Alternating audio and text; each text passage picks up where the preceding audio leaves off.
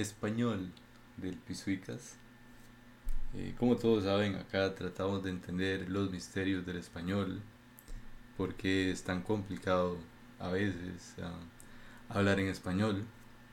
Y hoy en realidad quisiera tocar varios temas. El primero, el primero de ellos tiene que ver con la introducción en realidad no es que me quiera dedicar a hacer ASMR, sino que quisiera poner énfasis en el hecho de que muchas veces es difícil entender simple y sencillamente porque existe ruido de fondo, la persona con la que se habla tal vez tiene dificultades para pronunciar las palabras o simplemente la persona utiliza muchas frases que son propias de la región de la cual la persona es.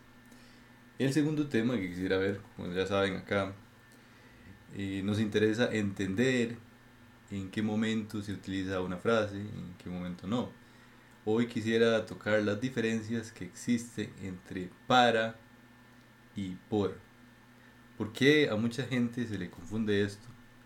y por qué es importante entenderlo para poder mejorar a la hora de hablar en español. Entonces, quisiera tocar esos temas hoy en esta radiodifusión.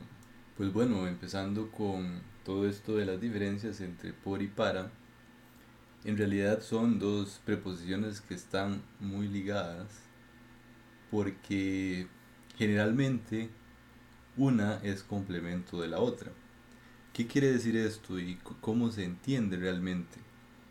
Pues bueno, por un momento me gustaría que piensen en dos preguntas. Por ejemplo, la primera puede ser, ¿qué medio usted va a utilizar para hacer algo? esa es la primera pregunta. La pregunta número dos es, ¿cuál es el objetivo de hacer esto? o cuál es el objetivo que usted tuvo en mente a la hora de utilizar el medio que utilizó para realizar lo que quería realizar. Entonces, tal vez es un poco complicado, pero analicémoslo nuevamente. Entonces, cuando uno pregunta qué medio quiere utilizar para hacer una cosa determinada o, un, quiere cumplir un propósito, generalmente esa pregunta está ligada a la preposición por. Y cuando uno responde con qué objetivo quiere realizar la tarea o, o ya sea lo que sea que quiera realizar, va a utilizar para. Por ejemplo, por medio de este podcast o por medio de esta radiodifusión, yo quisiera transmitirles conocimiento de español o, o, ciertos consejos, darles ciertos consejos a ustedes para que mejoren su español. ¿Y por qué? ¿Por qué quiero hacer esto? Para que ustedes simplemente mejoren la manera de pronunciar las palabras, para que expandan el vocabulario o simplemente para que se escuchen más de una manera nativa y puedan expresar las ideas de una forma más simple. Entonces veámoslo en un ah, ejemplo concreto. Por ejemplo, imagine usted que un ladrón le robó la bolsa, el celular o cualquier cosa que usted tenía en la mano en ese momento. Entonces, inmediatamente usted busca a un policía y le dice, policía, eh, me robaron la cartera, me robaron el celular. Entonces, el policía inmediatamente preguntaría o, o uno esperaría que pregunte, ok, ¿por dónde se fue el ladrón? Ok, entonces aquí vemos la preposición por entonces lo que quiere decir es, en el fondo, qué medio utilizó el ladrón para escapar. O sea, por dónde se fue. Entonces el ladrón se pudo haber ido por tierra, por mar, por aire, llámese por tierra, pudo irse caminando, por mar pudo haber tomado un barco o un ferry, por ejemplo, y por aire pudo haber tomado un avión. Entonces, de ahí que se entiende que qué medio utilizó, por ejemplo, el ladrón para escapar. Y, ok, la segunda pregunta es, ¿por qué el ladrón escapó? Ok, para poder tener las pertenencias de la persona a quien él robó. Entonces noten que el ladrón escapó por tierra, por ejemplo. Por ejemplo, si es un ladrón que estaba en la calle, entonces utilizó la calle para escapar. Y precisamente utilizó la calle para escaparse. Entonces, para poder tener las pertenencias de la persona a quien él robó. Okay, también podemos poner un segundo ejemplo y pongamos un ejemplo romántico acá. Entonces, un ejemplo romántico sería, suponga que usted vive a la antigua y que en lugar de mandarle mensajes de WhatsApp a su amada o a su amado, resulta que usted decide escribirle una carta. Entonces, nuevamente podemos utilizar por y para para analizar esta situación. Y es muy graciosa porque usted por amor escribe una carta romántica para conquistar el corazón de su amado o amada. Entonces, la persona por sí misma escribió una carta para enamorar a otra. Entonces noten cómo el medio que se utilizó para realizar la carta fue la persona en sí misma, las manos. Entonces, por sí mismo, el individuo o la persona escribió una carta para otra persona. Otro ejemplo también de esto es, por ejemplo, cuando una persona utiliza un medio, llámese por ejemplo las noticias, programas de radio, canciones, para poder incrementar su nivel de español o, o sea la lengua que sea que quiera aprender.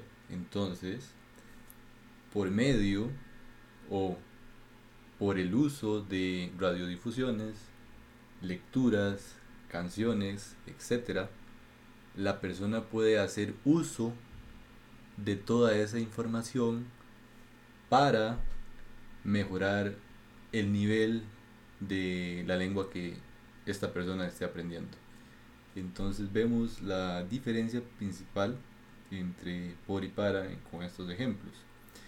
Por supuesto, hay muchas excepciones o hay ciertas excepciones a esta regla, pero en realidad lo que yo pretendo con esta, con esta explicación es darles una regla general que les permita poder hablar de, eh, desde el día 1 y mediante esta regla la cantidad de errores que se cometen son mínimos. Entonces, por de cierta manera, la persona se ve en un estado en el cual se siente un poco más animada a, a poder hablar y a poder expresarse y simplemente a pensar a veces que es capaz de hablar y, y, y, evitar cometer errores tal vez que a alguien le parezcan muy obvios o, o comunes. Entonces, el poder utilizar esto de manera correcta incluso hace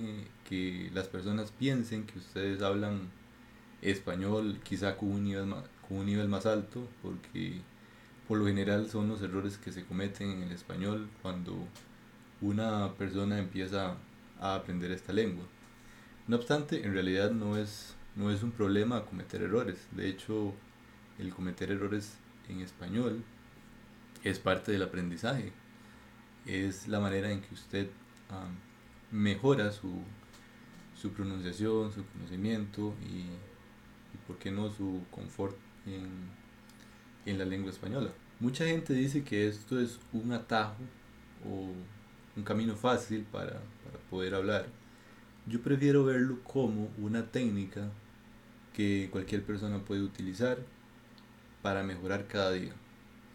Porque si bien es cierto, se puede aprender español de muchas formas, y de infinidad de formas en realidad, pero pongamos dos formas acá. Una es, por ejemplo, utilizar esta regla que les acabo de mencionar, diferenciar o crear una regla general para poder utilizar dos preposiciones que generalmente se confunden muy fácilmente. Entonces, al hacer esa gran diferencia que aplica en un 80% de los casos, usted va a poder progresivamente ir mejorando y aprendiéndose las, las excepciones cuando comete los errores. Entonces, en realidad no es un atajo, sino en realidad es una técnica que usted puede utilizar para mejorar cada día. Entonces, me gusta verlo así porque en realidad aprender una lengua hace que uno mejore en la vida en realidad, porque al aprender una lengua es en realidad el abrir una puerta hacia un mundo completamente diferente, que por lo general trae muy buenos amigos, por ejemplo, muy buenos recuerdos, muy buenas oportunidades, llámese laborales o llámese de, de enriquecimiento personal o de lo que sea, pero generalmente cuando se aprende una lengua, cosas muy buenas ocurren en su vida. Entonces, el uso de todas esas técnicas al final lo que le va a traer a usted es bastante felicidad. El otro punto que quisiera tratar acá es el hecho de que muchas veces es muy complicado entender una frase o muchas veces es muy complicado, por ejemplo, acostumbrarse a un acento particular o por ejemplo, si usted está llamando por teléfono, es inclusive más difícil entender porque no solo se compone de, del habla del español, también se compone de los gestos, de ver a la persona, etc. Entonces, el lenguaje no es solo poder expresar algo con palabras desde las cuerdas vocales, a veces el poder ver a la persona, interactuar con la persona, hace que uno pueda entender mucho mejor a lo que se quiere decir o lo que o, o el español en general. Entonces ese es el segundo punto y de hecho por eso quise hacer una introducción como la que hice. Eh, no es la intención hacer ASMR en este podcast, pero lo que quisiera decirles es que, por ejemplo, cuando uno escucha a una persona susurrar, es más complicado de entender Probablemente para una persona de habla nativa no lo es o simplemente es un tono de voz diferente y va a comprender perfectamente.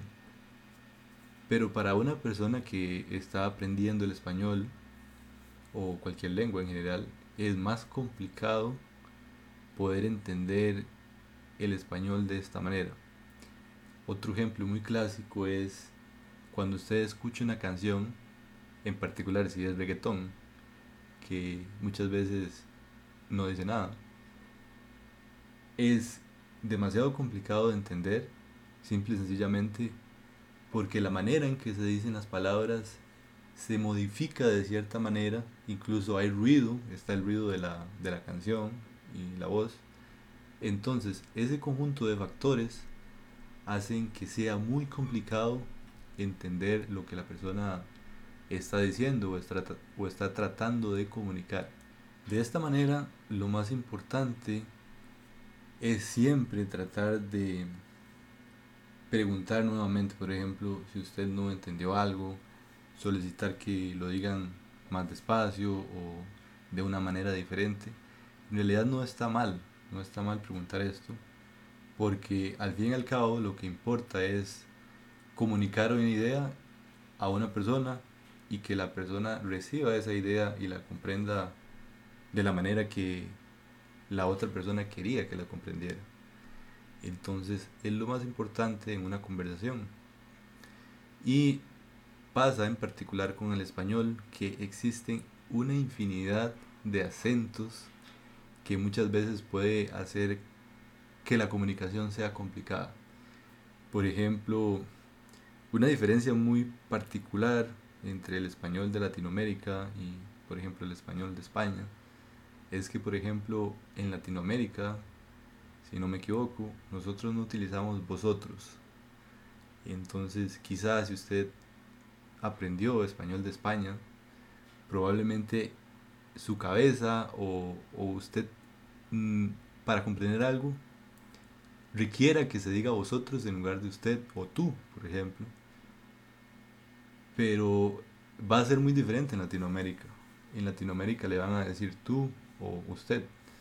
En particular en Costa Rica nosotros siempre decimos usted, ya sea para un amigo, para el jefe o sea quien sea, siempre vamos a hablar de usted. Va a ser muy extraño para nosotros utilizar tú o vosotros. Entonces, es otro punto importante. Y en realidad no existe el español. Mucha gente dice, ah, es que el español de Colombia es el mejor, es que el español de Costa Rica es el mejor, no, que el español de México es el mejor, y otros dicen, no, que es el español de España. Pero en realidad no existe un español que sea el mejor o el más bonito. Todos los idiomas, o en realidad todos los españoles, todas las versiones o todos los acentos del español tienen su lado bonito y tienen sus cosas que tal vez a alguien no le parezcan bonitas. Simple y sencillamente, para una persona, el español de Costa Rica podrá sonar como el más bonito, el más sonoro. Para otra podría decir, no, es que en realidad no tiene nada de espectacular. Yo prefiero el español de España. Otros dirán, no, es que yo prefiero el español de Colombia porque, no sé, el acento me es más llamativo. Que no, que el español de Argentina. Entonces, ok, el español de Argentina. Sea cual sea el español que usted prefiera, lo importante acá es darse cuenta que va a haber siempre un factor de región que va a modificar de cierta manera la forma en que le van a decir las ideas a usted, el tono de voz va a cambiar y inclusive la manera en que usted va a comprender las ideas puede ser un poco diferente.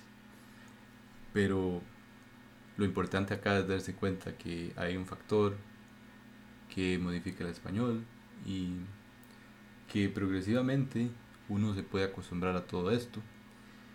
Que si bien es cierto al inicio puede ser difícil para algunos, lo bonito es que algún día usted puede llegar a comprender todas las expresiones o, o todas las maneras en que el español se utiliza. Por ejemplo, una, una cuestión muy interesante era que cuando empecé a aprender inglés, yo no podía notar la diferencia entre el inglés de Inglaterra y el inglés de Estados Unidos o el inglés de Canadá. En realidad el inglés de Canadá y Estados Unidos no son tan diferentes, pero tienen sus cosas diferentes. Pero una vez que usted logra comprender la sonoridad o la forma en que ellos pronuncian las palabras, usted se da cuenta de que su nivel del idioma mejoró. Y por ejemplo sucede también con el francés. El francés de Canadá es muy diferente al francés de Francia o al francés que se puede hablar en África. Es muy diferente. O por ejemplo el francés que se puede hablar en Haití. Es muy diferente también. Pero lo importante al fin y al cabo es que usted pueda entender la idea que le querían comunicar. Entonces, si bien es cierto, hay muchos factores que lo pueden desmotivar a usted, tiene que darse cuenta de que todos estos factores son factores que mucha gente superó si no, no habrían personas bilingües, trilingües o políglotas.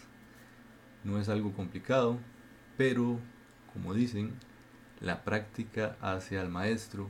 Entonces, lo importante es contar con una técnica que pueda ayudarle usted a, por ejemplo, a, mejorar su forma de pronunciar las cosas y que a la vez le permita mejorar cada día. Entonces aquí la, la, clave es tener una buena técnica, o tener un buen hábito. Dicen que no hay cosa más poderosa que la disciplina y, y yo creo que es así. La disciplina puede cambiar lo que sea. Si usted tiene la disciplina para ser un atleta de clase mundial, usted puede llegar a hacerlo.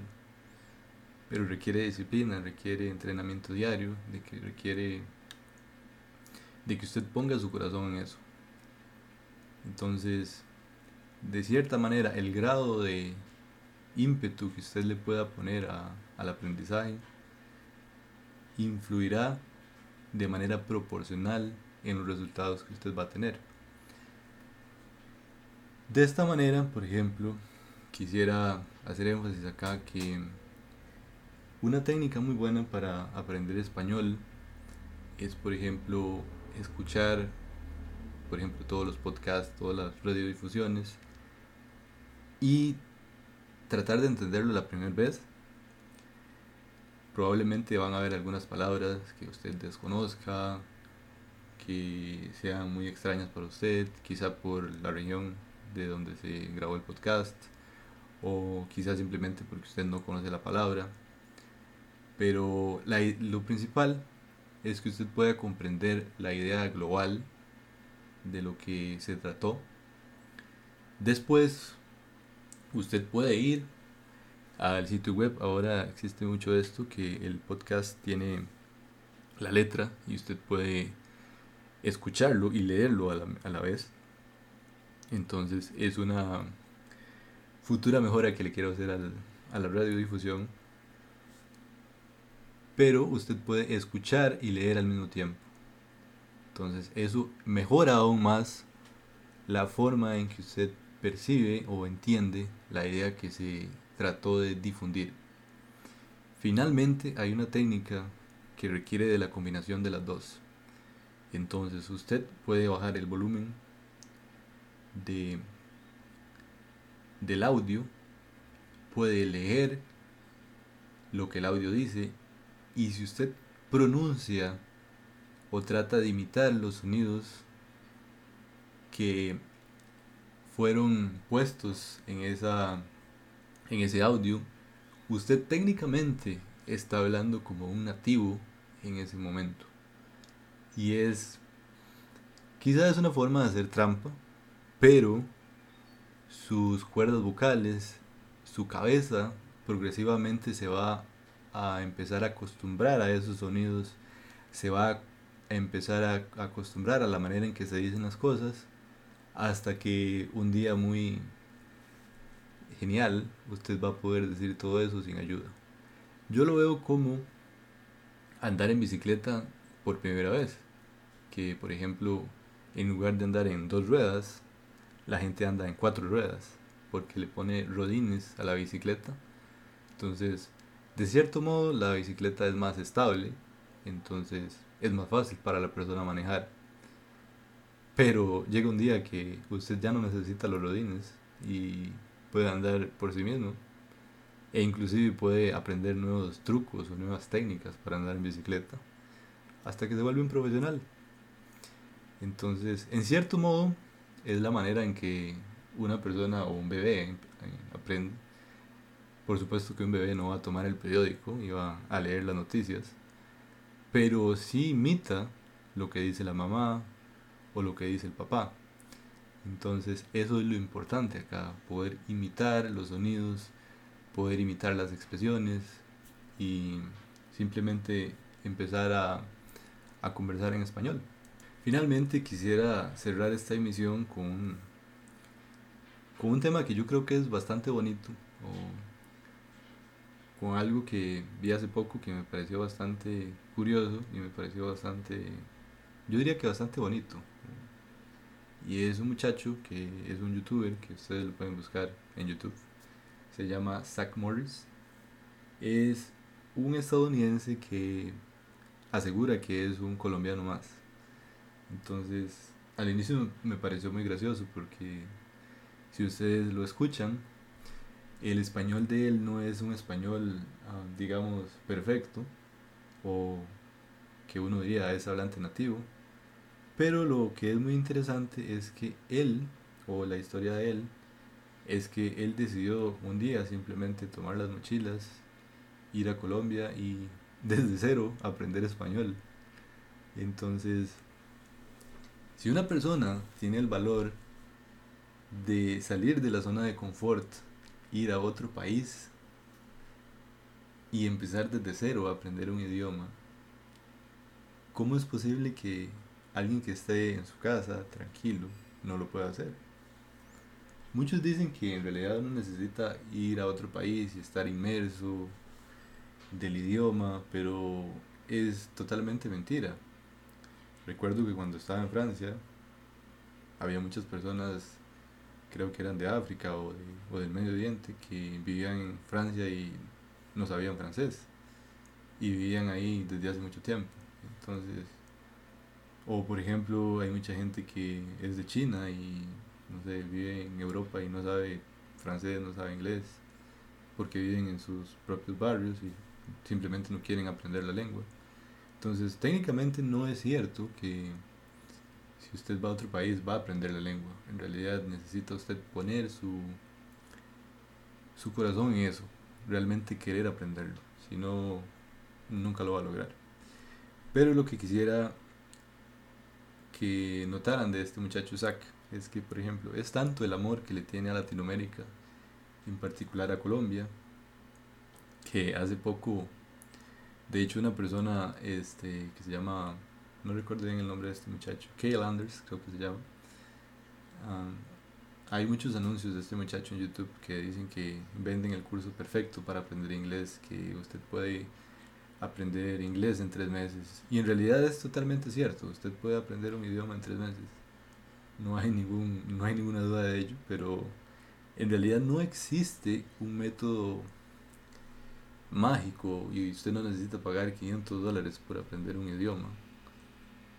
Creo que eso no es, no es la idea, sino que realmente usted necesita tener un plan. Primero definir qué es lo que usted considera como aprender el idioma. Para una persona puede ser simplemente saber lo básico para no sé, para poder viajar a otro país, para poder saludar a un amigo, para poder saludar a, no sé, a una persona que usted considera importante o simplemente porque usted quiere leer un libro en otro idioma o porque quiere viajar y sabe que si usted sabe la lengua del país al que quiere viajar va a ser mucho más fácil el viaje, etcétera, etcétera.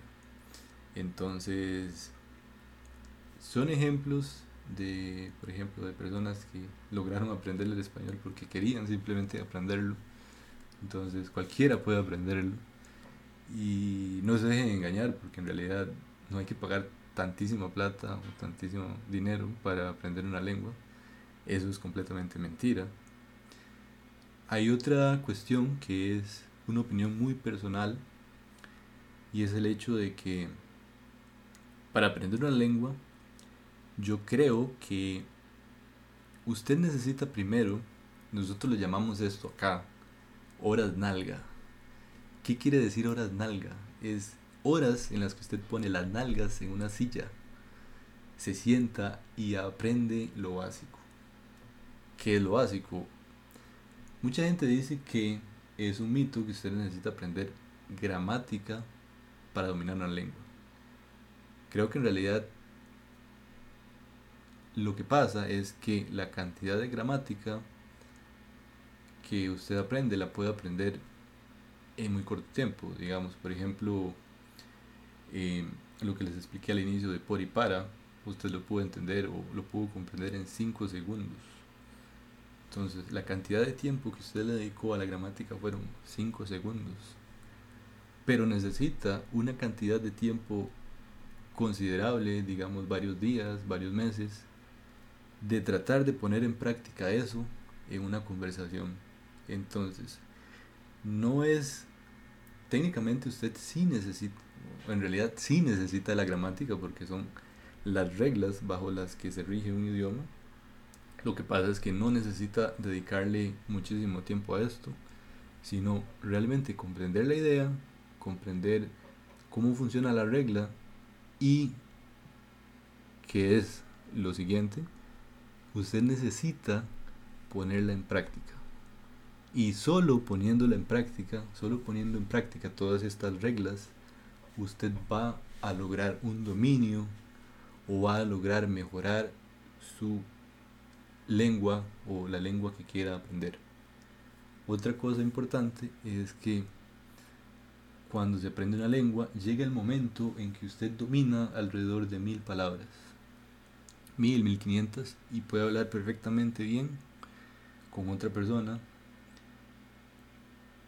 Pero si usted no aprende nuevas palabras y no trata de indagar cosas nuevas, va a quedar en una zona de confort que si bien es cierto va a poder hablar muy bien y va a poder comprender bastante bien todo, pero no va a llegar al nivel de fluidez o al nivel, digámoslo, a un nivel bastante alto de la lengua. Entonces, siempre es muy importante tratar de aprender palabras nuevas, vocabulario nuevo, eh, maneras de decir las cosas diferentes. A veces, yo lo hago mucho a veces cuando voy caminando, trato de expresar lo mismo o expresar una idea que tengo en español, en francés, en inglés y después tratar de cambiarlas de muchas maneras y tratar de decir lo mismo de diferentes formas. Es una técnica que a mí me funciona, probablemente a otros les funcionará igualmente o quizá no, pero lo importante es que usted pueda tener una técnica para esto.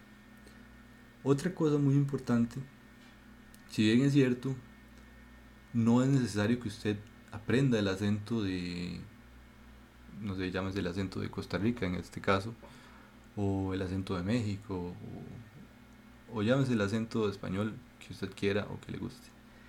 No es un requerimiento que lo aprenda, pero en la medida en que usted trate de aprender un acento o trate de lograr pronunciar las palabras como alguien que es de lengua nativa, se va a volver mucho más fácil que las personas lo entiendan, porque es la manera más común en la que se habla el idioma, entonces va a ser mucho más fácil para la persona o para el receptor comprender la idea que usted tiene. Pero también eso tiene otras cosas asociadas que son bastante bonitas que es el hecho, por ejemplo, de que usted puede ser parte de una cultura. Es, es algo muy extraño, pero cuando usted logra hablar un idioma de cierta manera, o con el acento propio de la región, las personas lo integran a usted dentro de su grupo social, o en realidad no es que es un requerimiento para que esto pase, pero lo integran más fácilmente usted dentro de sus grupos sociales y al final usted termina aprendiendo el idioma, termina aprendiendo sobre la cultura y termina siendo muy buenos amigos. Entonces, si usted hizo esto cuando viajó por otro país, usted siempre va a tener un pretexto para volver. Entonces, es algo muy bueno que tiene el poder pronunciar las cosas como, como un hablante nativo. No quiere decir que sea algo mandatorio, que sea algo que se tiene que hacer para que esto pase, porque no necesariamente es así. Pero lo que sí es cierto es que va a ser más fácil que esto pase si usted al menos pone eh, su entusiasmo en esto. Ya para finalizar quisiera compartirles una experiencia del aprendizaje de las lenguas que yo diría que me cambió la vida completamente. Y recuerdo que hace unos dos o tres años, no, en realidad casi cuatro años ya, recuerdo que en esa época estaba muy, muy triste. Y por razones que no vale la pena decirlas acá, pero recuerdo que en aquel entonces tenía un odio bastante grande por Francia y era porque en ese momento me había pasado una situación bastante ah, fea que estaba relacionada con Francia. Entonces, de hecho tenía un boleto de avión y no quería utilizarlo porque no quería ir a Francia. Simplemente eh, quería inclusive dejar que el boleto se perdiera y en realidad no me importaba. recuerdo que en ese entonces mi, bueno, mi hermano siempre hablaba muy bien francés. Entonces recuerdo que él me dijo que, que era una idea muy tonta dejar que el boleto de avión se perdiera. Y en realidad tenía toda la razón. Pero bueno, a veces uno no tiene el mejor humor para las cosas. Entonces me dijo, no importa, podemos ir y, y va conmigo. Le va a ser muy fácil de entender, porque, bueno, en realidad no, no me iba a ser muy fácil de entender, sino que la estadía iba a ser muy fácil porque él hablaba francés perfectamente. Entonces, si necesitaba comprar algo, iba a ser bastante fácil porque él podía decir todo, etcétera, etcétera. Recuerdo que al bajarnos del avión, ah, decidimos tomar el, el autobús, el bus, hacia París. Recuerdo que nos bajamos en la ópera.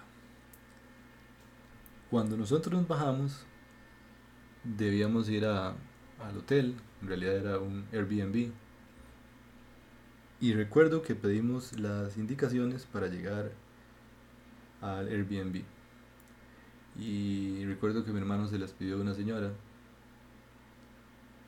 Y era verano, eran las 8 de la noche. Lucía como lucía como el día, no, no había oscurecido ni nada por el estilo. Y la señora nos dijo que el lugar donde estaba ubicada la, la habitación era un lugar bastante peligroso. Y resulta que la señora nos invitó a quedarnos en la casa de ella. Y es muy extraño porque uno nunca se queda en la casa de un extraño. Pero les podría decir que el nosotros, el que nosotros nos hayamos quedado en esa casa ese día, me cambió completamente la manera de ver el mundo, porque la señora se portó de una manera fenomenal con nosotros. Yo diría que es una señora que tiene un corazón de oro. Y cada vez que nosotros volvemos a Francia, siempre tratamos de llevarle algún regalo. A ella le encanta el café. Siempre le tratamos de llevar café o algún presente para recordar que en ese momento nosotros nos sentimos muy agradecidos con ella. De hecho, creo que el día que yo me muera me voy a acordar de esta señora. Y siempre se me va a quedar en la mente grabado un momento en el que de hecho, en ese momento yo no hablaba francés para nada. Sabía decir bonjour, eh, ça va, eh, solamente eso. Pero recuerdo que yo le dije que esto en América era, no era común, que una persona lo invitara a uno a quedarse en la casa. Y la respuesta de esta persona fue, mi amigo, ya usted no está en América. Des, en ese momento yo descubrí que el aprender una lengua es la apertura hacia un mundo completamente diferente. Entonces recuerdo que durante un año traté de aprender francés para el siguiente año poder ir a París y darle las gracias a esta señora.